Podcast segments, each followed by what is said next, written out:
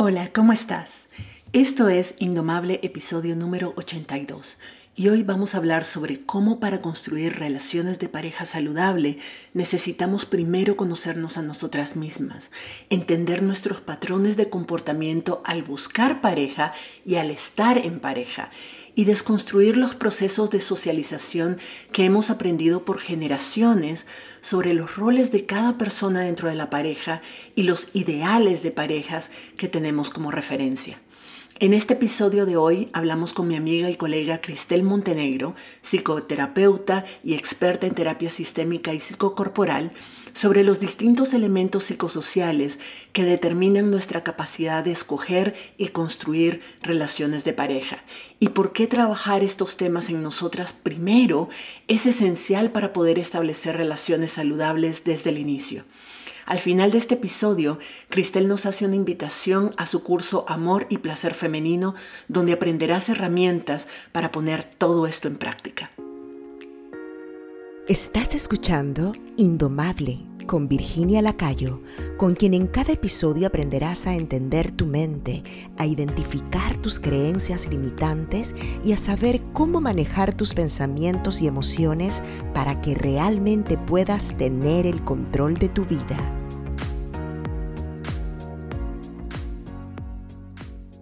Bueno, Cristel, muchísimas gracias por estar de nuevo en este podcast con nosotras y me encanta tenerte aquí porque vos y yo compartimos muchos temas y enfoques comunes. Hemos hablado de muchísimos temas, cada uno en su espacio, cada uno desde su, desde su propio enfoque, pero aunque lo hagamos desde nuestros distintos campos de expertise, ambas nos enfocamos en ayudar a otras personas a desmontar viejas creencias e identidades que son limitantes y a construir otras identidades y otras creencias que son más empoderantes.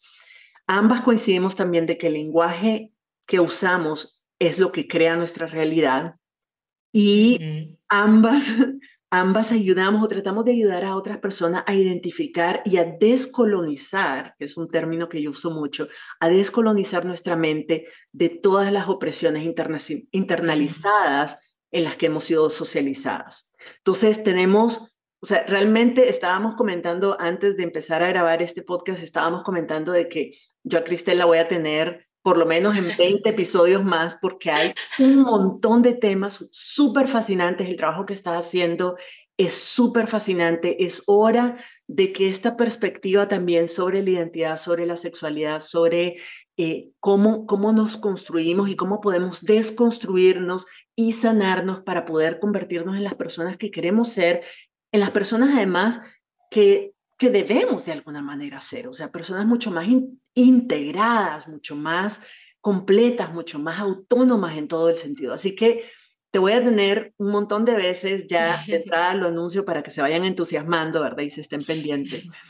Pero hoy en particular quisiera que abordáramos un tema que tiene que ver con uno de los cursos que estás montando ahorita y que vamos a hablar de él más adelante también, pero es el tema sobre relacionado a la identidad femenina, cómo se ha construido, cómo está relacionada con nuestro concepto del placer y de la sexualidad y por qué trabajar en estos temas en nosotras mismas primero es esencial para poder construir relaciones de pareja saludables. Entonces, bienvenida, Cristel.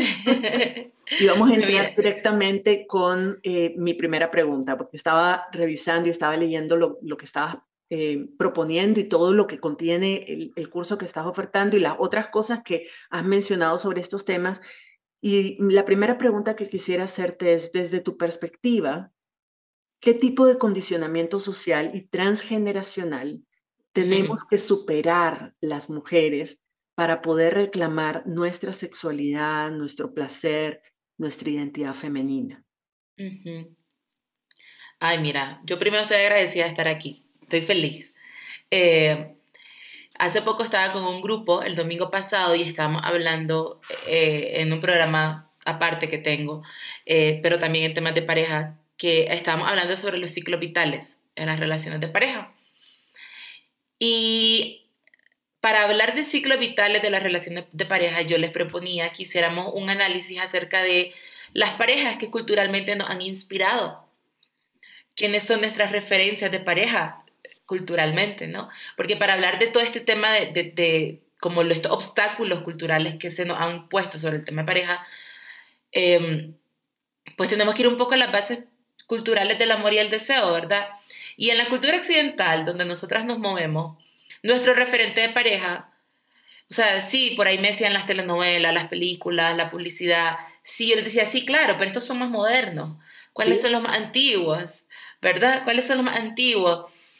Y me pareció bien curioso que nadie dijo el que te voy a decir yo ahorita, que a mí me parece que es la referencia y es la divina Trinidad cristiana, ¿verdad? Y no quiero yo aquí profanar nada, ¿verdad? Porque es que cuando hablamos de temas transgeneracionales, yo proponía ese día, vamos a hacer un, un árbol genealógico de ese modelo de amor, de esa familia, ¿sí?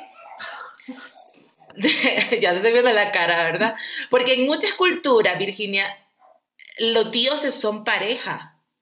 Shiva y Shakti en India, eh, aquí en, en, Mesoamérica, en América hay muchos dioses que eran pareja. Había energía femenina y masculina en el mito eh, del, cultural. Pero en este que nos rige mucho a nosotras, tenés como a este personaje, Dios, ¿no? En el mito, pero este Dios todo lo puede. Este Dios está en todos lados, es súper poderoso, pero está soltero. Mm. ¿Sabes? Este es célibe, no tiene sexo además. Sí. y es súper, o sea, todo lo puede, ¿no? Pero este Dios tiene una hija, ¿no? Su hija, que se llama María. Y esta hija María, o sea, ya aquí hay una relación incestuosa, ¿verdad? ¿No? Pero entonces viene y supuestamente el mito dice que él la embaraza, pero la embaraza a través de otro ser, y viene un ángel y le dice que está embarazada y que va a tener el Hijo de Dios, ¿verdad? Entonces María está idealizadísima con Dios. O sea, lo ama, lo adora, ¿sí? Ella sigue todo lo que le diga. Y entonces aparece otro personaje, porque María, siendo una adolescente, jovencita en este tiempo, pues no puede, no puede con esta tarea porque la van a pedrar, la van a matar en esta cultura, ¿no? Donde ella, donde crece. Y solamente quiero decir esto porque no voy a profanar estos personajes cristianos, por si alguien escucha este podcast y es cristiana. Me interesa que analicemos los, los roles de pareja. Aparece otra pareja en esta historia que es José.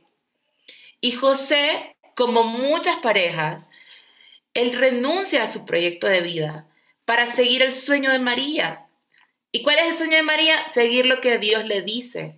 O sea, María es como una mujer que no ha superado al ex y sigue enganchada y sigue enganchada y tiene a un José que le dice, mi amor, yo, José es carpintero, José, José le, está, está, construyendo cosas y él le dice, sí, mi amor, yo vendo todo, compro un burro y nos vamos siguiendo una estrella, porque eso es lo que vos querés hacer, ¿no? Pero José se parece mucho a una pareja dependiente porque él renuncia a su proyecto para seguir al de la otra. Y él le resuelve todo lo operativo a María. El parto, la vida, la mantiene. Eh, o sea, él está, es muy operativo, José. Y eso lo hacen muchas parejas dependientes. ¿Sí? Él, él, él, está en el tiempo con ella, pero ella no lo ve a él. Ella siempre...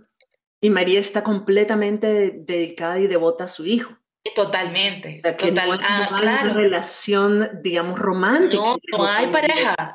Exactamente, ahí no hay pareja. O sea, la relación de pareja de María con Dios y con José, o sea, es, es, asexual, casi casi, ahí no hay contacto, ahí no hay afecto, es muy operativo. Pero también María es muy sacrificada y se entrega a ser madre y de ahí nace Jesús. Pero Jesús es el hijo milagro, ¿sí? Él es el hijo mimado. Él, la mamá le permite hacer todo. ¿Sí? Y Jesús no reconoce a José como su padre, que le dio el apellido y no sé cuánto. Jesús habla de que Dios es su papá. ¿Sí? O sea, si hay, si hay una exclusión en este sistema, es José. ¿Sí? Él no tiene un lugar, ni siquiera en el mito católico tiene un lugar. ¿Sí? Pero Jesús es un hombre que no se compromete, Virginia. Jesús no tiene lugar para el amor. Jesús es un hombre que anda en fiestas, que convierte el agua en vino, que se la pasa con 12 hombres, que vive viajando de un lado para otro, súper exitoso, súper popular, pero no se empareja tampoco. no se compromete. Hay, una parte, o sea, hay algunos escritos que hablan de Magdalena, María Magdalena. esa voy. Ok. Magdalena es la, la novia que le aparece al Jesús, ¿verdad? Pero es secreta. ¿No? no el, Jesús no, le da, no la integra a su sistema, no le da un lugar de pareja. Eh, son parejas sí, pero son como esos chismes de la, de la, del mito, ¿verdad? No, eso, eso, que se habla en voz baja. Entonces él se encuentra otra María, Magdalena, que es una mujer libre, es una mujer que tiene la única referencia de sexualidad que tenemos en la iglesia, ¿sí? Que Jesús, me encanta porque un profesor la primera vez que escuché esto dijo, bueno, sí, Jesús dijo que tira la primera piedra el que esté libre de pecado, pero no hizo nada más con ella. No la integró a su sistema, no la mostró como su pareja, nunca, él no se comprometió con ella jamás. Pero es una María que no es suficiente como su mamá. Es menor, no le llega. No está a la altura de la mamá. No está a la altura de su mamá, que menos de su papá. Que es virgen, que es devota, que es madre, que, es, ese es lo, que se reduce a eso, a ser virgen y madre. Claro. Entonces tienes la otra que es como bien libre, pero se enamora de este exitoso, este hijo de mamá, que es viajero, que es popular, pero no, no se comprometen, ¿sabes? Entonces, todo esto para decir, o sea, aquí hay dos excluidos de este mito, claramente José uno, María Magdalena es la otra, no tiene un lugar. Em, pero cuando ve este, este, este genograma, voy a llamarle así, el mito del amor y de la pareja es totalmente patológico. Y digo esto porque yo le decía a mi, a mi grupo, al que estaba atendiendo, quién hemos sido nosotras en las relaciones de pareja.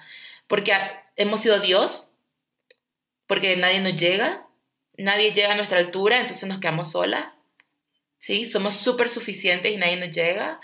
O nos hemos enamorado de algún hijo mimado de una casa y que mamá lo superadora, pero nosotras no, no somos suficientes, no damos la talla de esa mamá. O hemos sido Jesús, ¿sí? ¿Sí? No damos la talla ni, ni ante los ojos del hijo ni ante los ojos de la mamá. No, jamás, no, no, no. Entonces, digo esto porque fíjate que sí es cierto, claro, las novelas, todo nos ha marcado un montón, pero hay una base cultural muy fuerte de donde nos explicamos el cómo ser pareja. Lo que pasa es que no le llamamos de ese nombre. Claro. ¿sí? Y algunas somos José, de algunas resolvemos todo a la pareja. Estamos ahí para servirles nada más, aunque no recibamos nada a cambio. Aunque no ah, para nada. Y algunos somos Jesús en efecto de que no nos comprometemos. Nos comprometemos. Para Jesús tiene una gran herida de rechazo su papá, ¿sí? O sea, no se compromete para nada. Entonces, yo siempre digo aquí como, hay, y hay parejas que se dan adopción a la, a la pareja. Entonces aparece un José, una Josesa, una Josefa y le resuelve todo lo logístico a la pareja. Yo te mantengo, yo te cuido, yo te alimento, yo te pago el estudio, todo, todo te lo hago yo. ¿Sí? Entonces aquí me parece bien importante como recordar esto, eh, porque hemos sido seguramente, a veces somos Magdalena también, ¿sabes? A veces somos mujeres libres, a veces somos mujeres empoderadas, extrañas para nuestro tiempo, pero la pareja no nos da lugar en su sistema. ¿sí? Y somos excluidas de la, del sistema de la pareja, ¿sí? Interesante que lo menciones porque uno piensa que cuando, cuando quiere identificar de dónde viene mi concepto de relación de pareja, de dónde viene mi concepto de mi sexualidad y cómo la expreso, uno asume que son de los padres, que es de la generación inmediata, cuando en realidad es, digamos, la, la figura paterna, materna de relaciones y sexual es cultural, es social, no es tan no es solamente nuestra referencia familiar, es trasciende a nuestros padres y a nuestras madres. Sí, y se sostiene en el tiempo, ¿sabes? Entonces de repente tenemos modelos de amor donde, claro, lo que bien visto somos las mujeres sacrificadas, eh, y ahorita, yo diría más modernito, ¿no? Varias podemos tener estos roles, pero, pero no, no es una relación de pareja funcional, ¿sí? Y hay una, y me, gusta entrar por aquí porque todo esto, sí, claro, estas son las bases biológicas del, del, ser pareja en nuestra cultura, Pero también cuando ve, estas son las bases culturales, pero también cuando ve la base biológica, Virginia, el primer cerebro que se nos desarrolló como neandertales fue el, reptiliano, ¿no? El instintivo. Y llevado a la pareja, este el cerebro erótico, este el amor erótico. En, en la sexualidad, en el acto coital como tal, a veces hacemos cosas que nadie nos enseñó en ningún lado, pero lo hacemos por estar en el placer, porque lo sentimos. Eso es instinto. Y eso también es transgeneracional. Eso también es epigenética, porque viene en nuestra información histórica, en toda nuestra memoria. Pero con el tiempo, hay gente que está muy conectada con el amor erótico, con el cerebro instintivo, ¿sí? Y digamos que esto es sano, porque la pareja se vuelve pareja por la intimidad por el erotismo, ¿no? Los amigos no hacen eso. Lo digo por, por aquellas que tienen casi algo, o amigobios o amigobias. No, la pareja no tiene, los amigos tales no tienen sexo, ¿sí? En la relación, el vincular, en la pareja sí, eso es lo que lo diferencia, ¿sí? También a veces esto se vuelve complicado cuando hay muchas heridas psicosexuales, cuando no me atrevo a ir por mieros, eh, además la sexualidad es el impulso de la vida, ¿no? Esto es instintivo, esto es, una energía como agresiva que va hacia adelante, ¿sí? Pero con el tiempo, en nuestro hemisferio derecho del cerebro, cuando fuimos siendo más tribu, más manada, más colectivo, pues se desarrolla el cerebro compasivo, que es el que cuida. Yo tengo que cuidar a mi manada porque si mi, yo sin manada me muero. Me en ese tiempo, ¿no? De, como, como como agricultores, ¿no? Si mi manada, si mi tribu se me muere, yo no existo, porque no me puedo reproducir, tengo que cuidarla. Y esto, pues, se, se, desarrolla, digamos, más en el tema de la pareja, el amor compasivo. Es el cuidarnos como pareja, ¿sí? Es el sostenernos en el tiempo. El ver a mi persona, a mi pareja como otra persona que, que no todo lo puede, que necesita compañía. Ahora, digamos que la parte más más patológica de esto sería que yo cuido en extremo a mi pareja o me pierdo cuidando a mi pareja o, por el contrario me doy en adopción a la pareja, ¿no? Para que me cuide. O asumo, ¿Sí? asumo un rol de mamá o un rol de hija también. Exacta, exactamente. de, cuidarnos mutuamente, sino de alguien cuida y el otro es cuidado. Exactamente, exactamente. Y con el paso cultural, más adelantito, que vino el trabajo, las, ocupaciones, las profesiones, pues se desarrolla otro cerebro, que es el hemisferio izquierdo, que es el cerebro admirativo, que yo ya miro a alguien que sobresale entre la multitud y lo admiro y yo digo, ese quiero, ¿sí?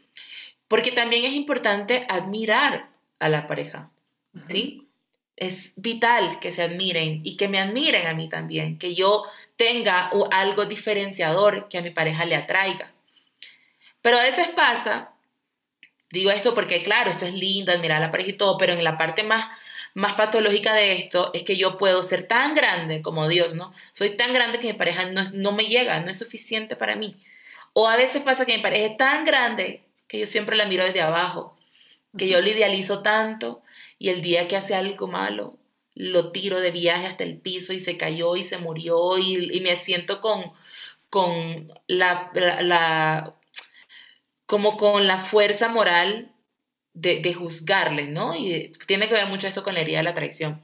el, el, amor compasivo no trabajado tiene que ver mucho con la herida del abandono porque se genera mucho la codependencia ahí. O, o al contrario, o sea, si, si nosotras nos admiramos a nosotras mismas tanto, que deberíamos admirarnos de todas maneras, porque es un tema de valor propio y de autoestima, pero nos admiramos al punto de que ya no podemos reconocer eh, los beneficios, o sea, todas las virtudes en la otra persona, entonces no vamos a encontrar una pareja porque no tenemos a alguien que pueda, a la que podamos nosotras admirar.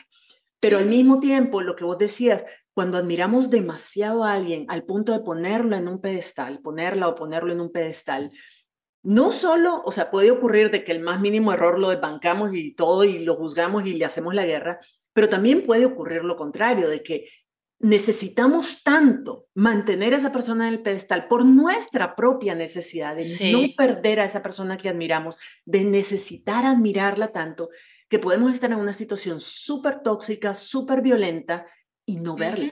No querer verla porque no queremos bajar a esa persona al pedestal. Sí. Y eso, eso era lo otro que decir, porque en el amor admirativo también es una falsa seguridad. Vos te enamorás y de lo que te enamoras no es. Vos te enamorás de, de tu idea, de lo que estás admirando en tu cabeza. ¿Sí? De tu idea de esa persona, no de lo que esa persona exacto, no de lo que hay, exacto. Y luego está, hay mucha gente que ya cada vez se habla más de esto, que el amor al camino, el cerebro eh, más, eh, hay gente que le habla de la prosperidad espiritual, el cerebro más espiritual, que es que la pareja debe tener un camino, un tercero, pero que debe nutrirse.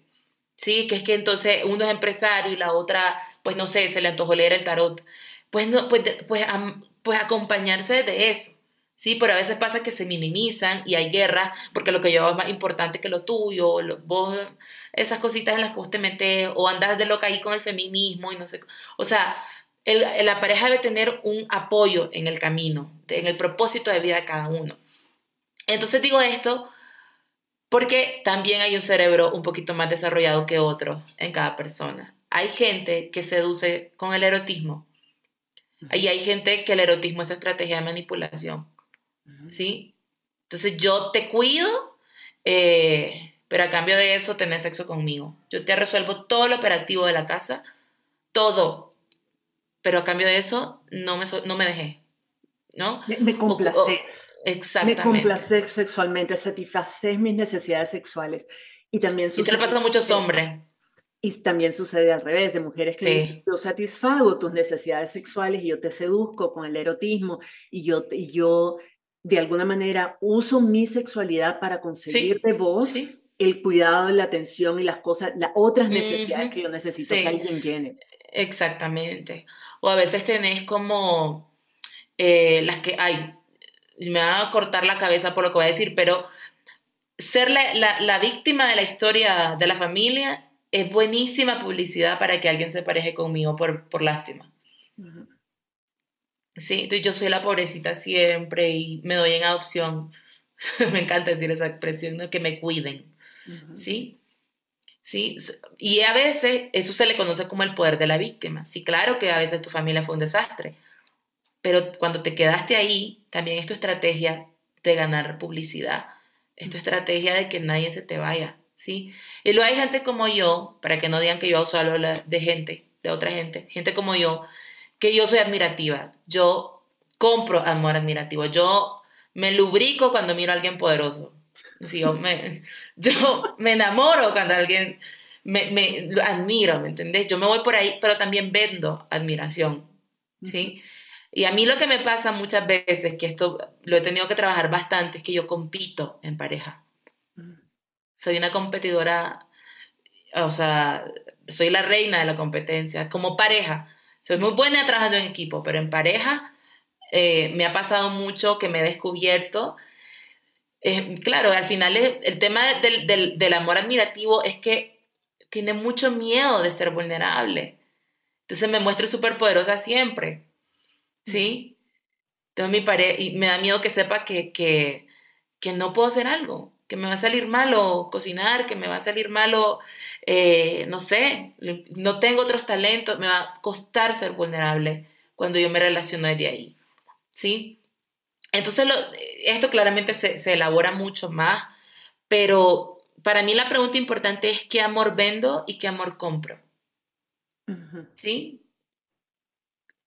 cuál es el amor que, el cerebro que tengo que integrar también, porque hay gente que se queda en el erotismo y no logra integrar lo compasivo, el cuidado, o no logra integrar lo admirativo. Nos pasa mucho a las mujeres cuando, cuando tenemos alguna herida donde siempre nos hemos sentido que, pues que no somos suficientes. Entonces, ¿cómo llegamos a la pareja con eso? ¿Sí? ¿Cómo, integrar, cómo y si además nos encontramos una pareja que también nos minimiza o que se burla de nosotras, o somos nosotras las que hacemos eso a veces.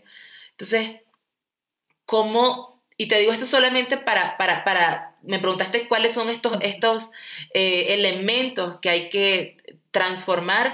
Para mí mucho tiene que ver con las bases culturales, de cómo ha sido nuestra historia. Claro, la parte familiar es importante, pero cuando nos vamos a la base de nuestra estructura de pareja, hay mucho que reflexionar por ahí y cuando vamos a lo biológico, también entender que nuestros cerebros se van desarrollando y por supuesto tenemos, podemos desarrollarlo en el tiempo. O sea, no es que si yo tengo más desarrollado el amor admirativo, no es que nunca voy a desarrollar el amor compasivo. sea, todo lo contrario, es cuando más trabajo tengo que ponerle. Sí, porque el otro ya lo sé hacer bien. El otro ya, ya no, nadie me va a contar cuentos. Sí, entonces, ¿cómo integro en la relación o en mi soltería estas reflexiones? Porque el tema de pareja, esto se lo decía el grupo la vez pasada también, el tema de, pareja siempre es un trabajo individual. O sea, es vital que la pareja siempre esté en terapia cada uno por su lado y que su aprendizaje de su historia, de su proceso, lo lleve a la pareja. Sí, totalmente de acuerdo. O sea, la única forma de construir relaciones saludables es cuando cada elemento de la, de la relación es saludable y trabaja en su propia salud mental y emocional y física, por supuesto. Sí, sí, sí, sí. No es que el otro te va a sanar. Y no, hay forma. vas a sanar a nadie. No, Uno se sana sola, a una misma. Y después se juntan dos personas saludables o en proceso de sanación y entonces se acompañan y se apoyan en el proceso de sanación y se lo complementan en vez de ser obstáculos y, y estárselo. Pero cada quien tiene que hacer el trabajo individual que le corresponde y asumir responsabilidad sobre eso totalmente. Sí.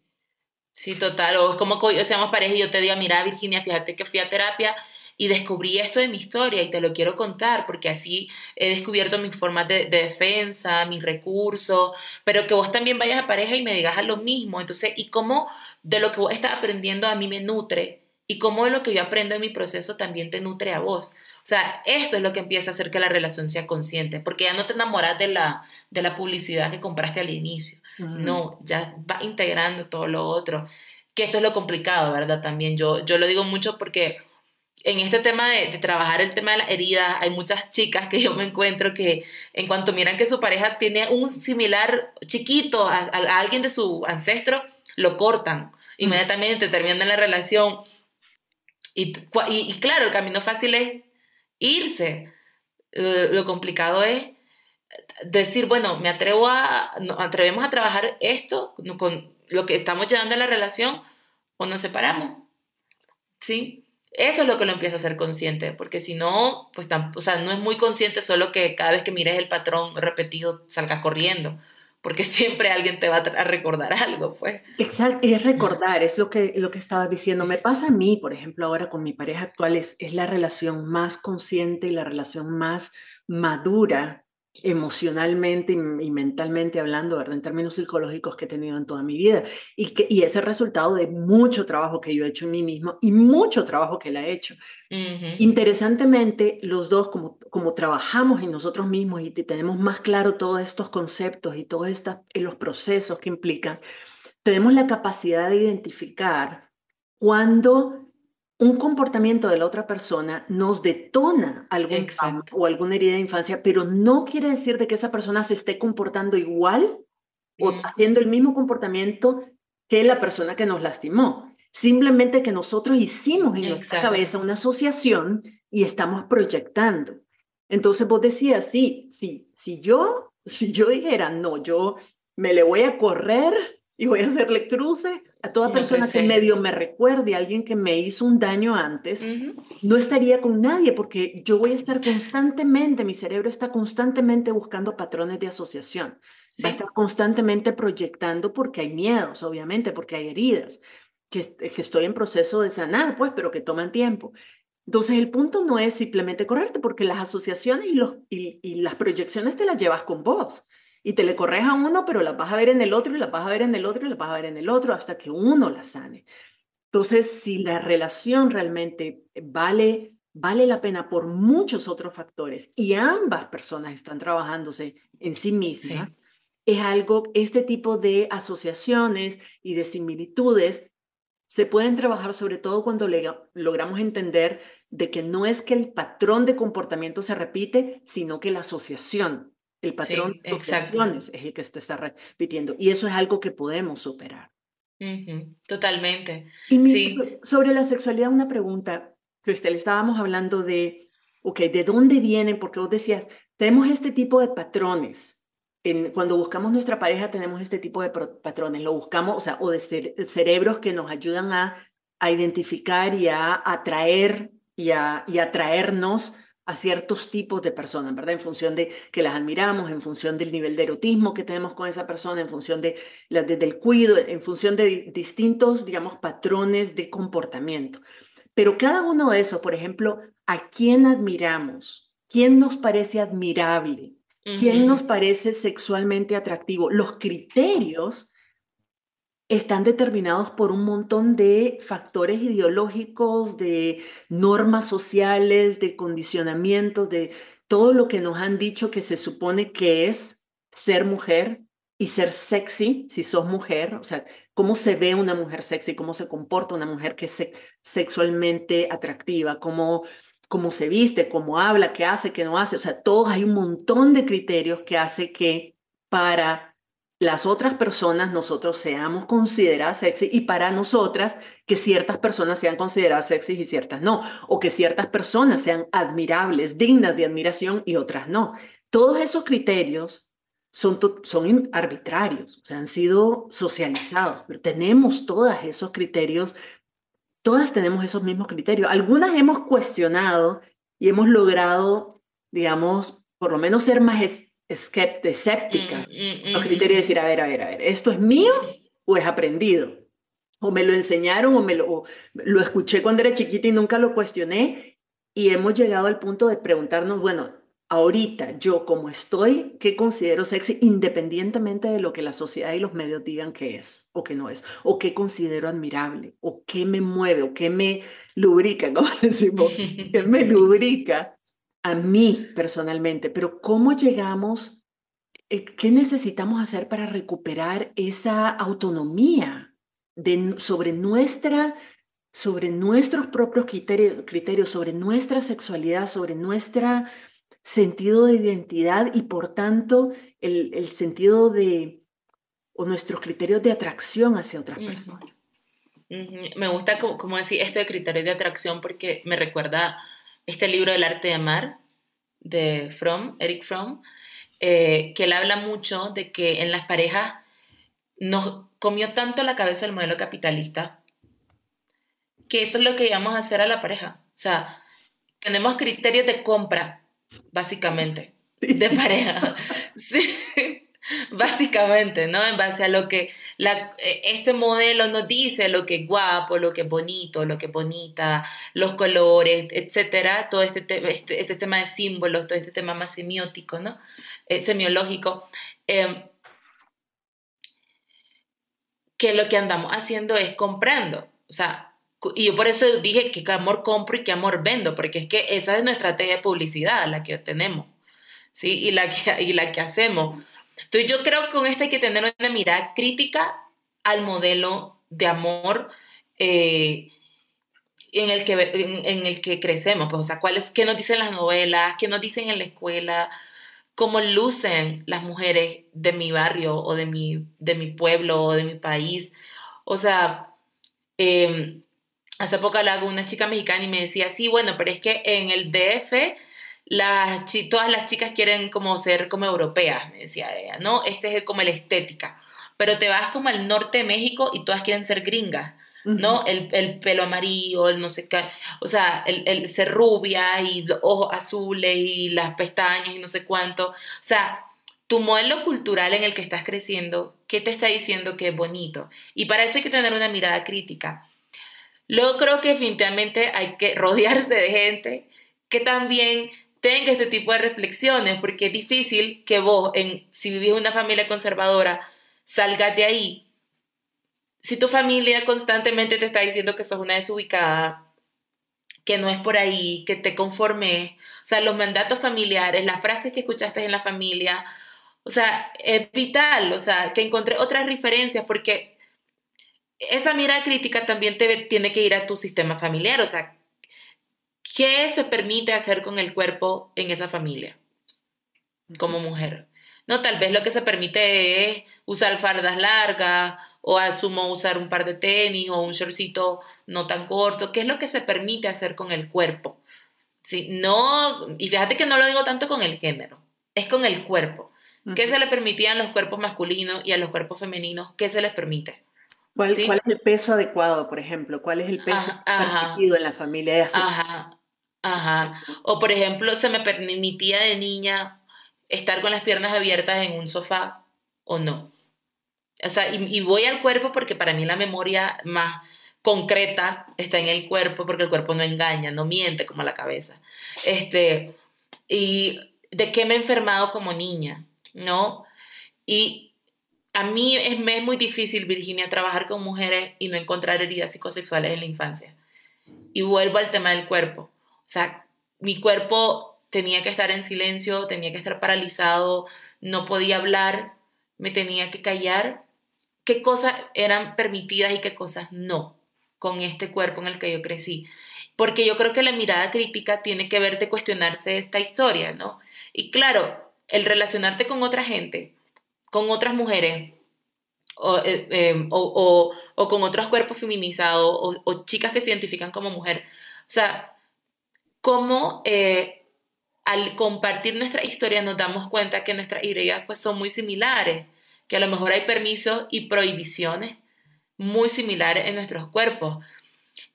Entonces, para mí la mirada crítica tiene que ver con organizarse, tiene que ver con, con reflexionar, tiene que ver con, evidentemente, tomar conciencia de que tu proceso de crecimiento y desarrollo es un proceso que lo vas a hacer siempre, pues, o sea, lo más responsable que puedes hacer es tomar algún programa de coaching o de acompañamiento o de terapia o de entrar a espacios que sean que tengan otras narrativas.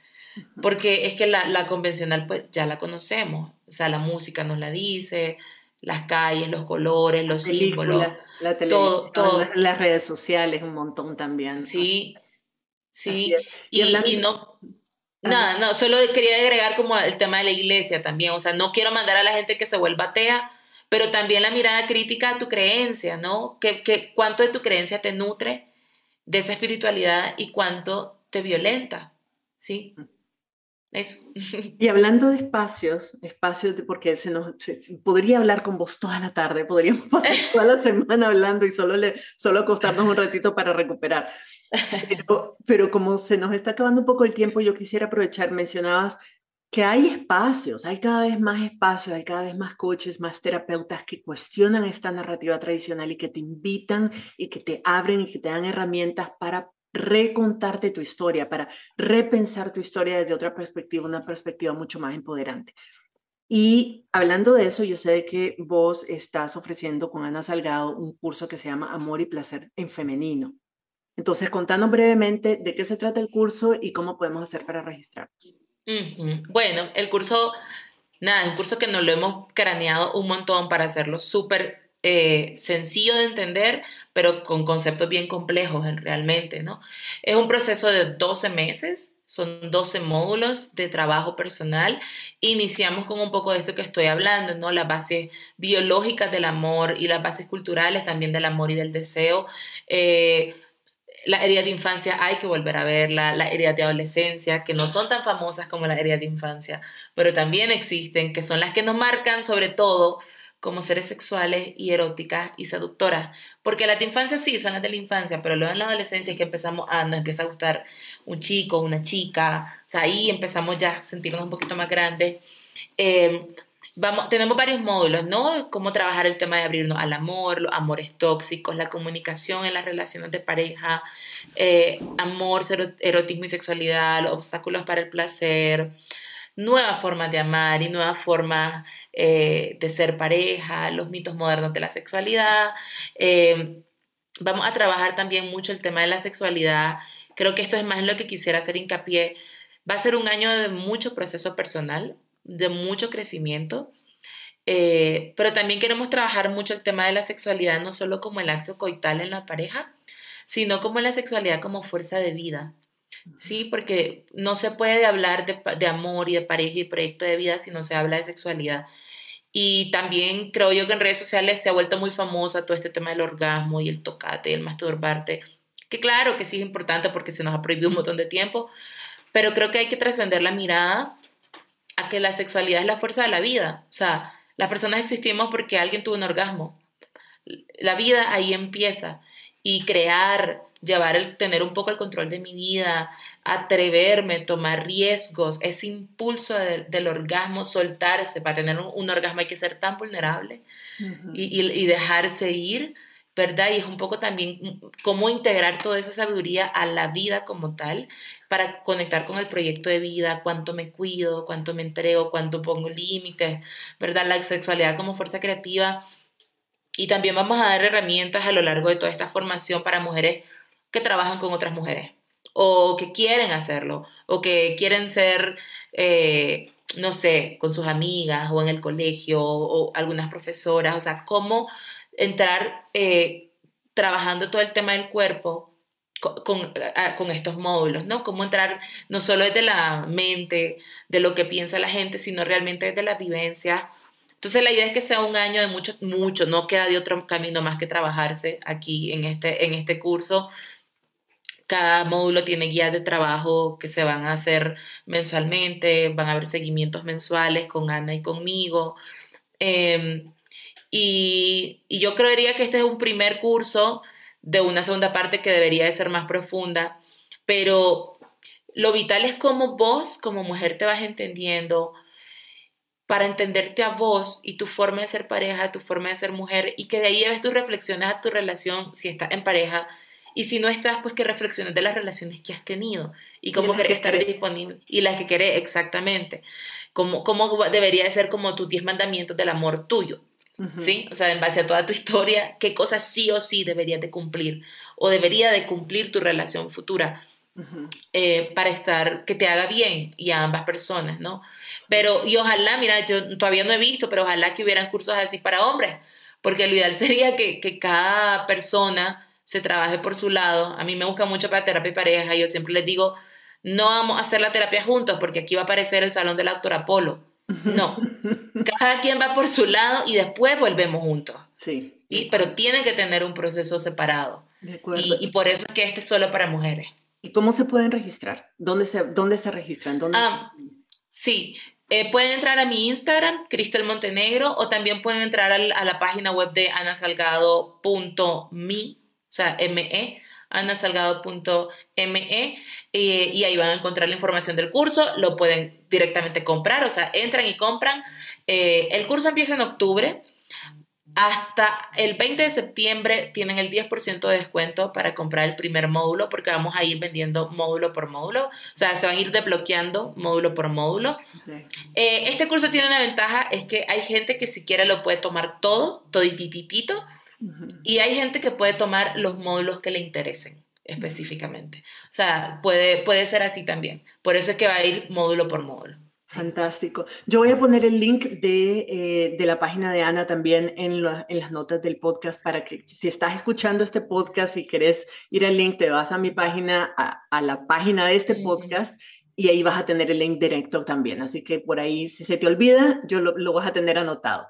Así que muchísimas gracias, Cristel. Estoy súper encantada. Creo que va a ser súper, súper interesante. Era definitivamente necesario. Necesitamos más contenidos como esto. Necesitamos más guía. No solo, no solo escuchar, o sea, es, es, nos abre muchísimo la mente escuchar podcasts y leer y seguirnos y seguir a ciertas personas como vos, ¿verdad? Que nos brindan tanta, tanta información y tantas perspectivas en tus sitios pero también de, de, aplicar las herramientas. Es que uno no se transforma con el conocimiento, no se transforma en la práctica, creando hábitos y construyendo nuevos estilos de vida, ¿verdad? Y realmente pasando por el proceso de transformación. Y por eso la terapia, el coaching y algunos cursos que son aplicados como estos, que no son solo de conocimiento, sino de aplicación con herramientas concretas, son tan poderosos y tan necesarios en este momento. Así que las invito a todas a registrarse. Creo que es, una, es, es el tipo de transformaciones que nos sirve para todo y para todo el resto de nuestra vida. Así que vale la pena. Mil, mil gracias, Cristel, por estar con nosotras hoy. Ya sabes de que desde ya te estoy invitando como a 20 temas más que vamos a estar hablando más adelante. Y yo voy a compartir en, en mis redes y en, y, en los, y en las notas de este podcast, voy a compartir más información sobre el curso también para que se puedan registrar. Si querés registrarte en el curso de Cristel y de Ana Salgado, Amor y Placer Femenino, podés visitar el Instagram de Cristel en arroba cristel-montenegro o el sitio web de su colega Ana Salgado en anasalgado.me pleca cursos. Y si te gustó este episodio, compartilo con las otras personas que pensás que podrían beneficiarse de escucharlo. Estoy segura que te lo agradecerán. Y si quieres aplicar todo lo que yo te enseño en mi podcast a tu vida personal o profesional, Regístrate en mi lista de correos donde te comparto información, tips, herramientas y oportunidades para hacer coaching conmigo que no comparto en otros sitios. Puedes registrarte en mi sitio web virginialacayo.com o haciendo clic en el link que está en cualquiera de mis redes sociales. Te espero por allá y nos escuchamos en la próxima. Si te gustó este episodio, puedes registrarte en el programa Indomable, la comunidad de desarrollo personal donde Virginia Lacayo te acompañará y te brindará herramientas que te ayudarán a transformar tu vida. Visita la página virginialacayo.com y regístrate para recibir contenido exclusivo.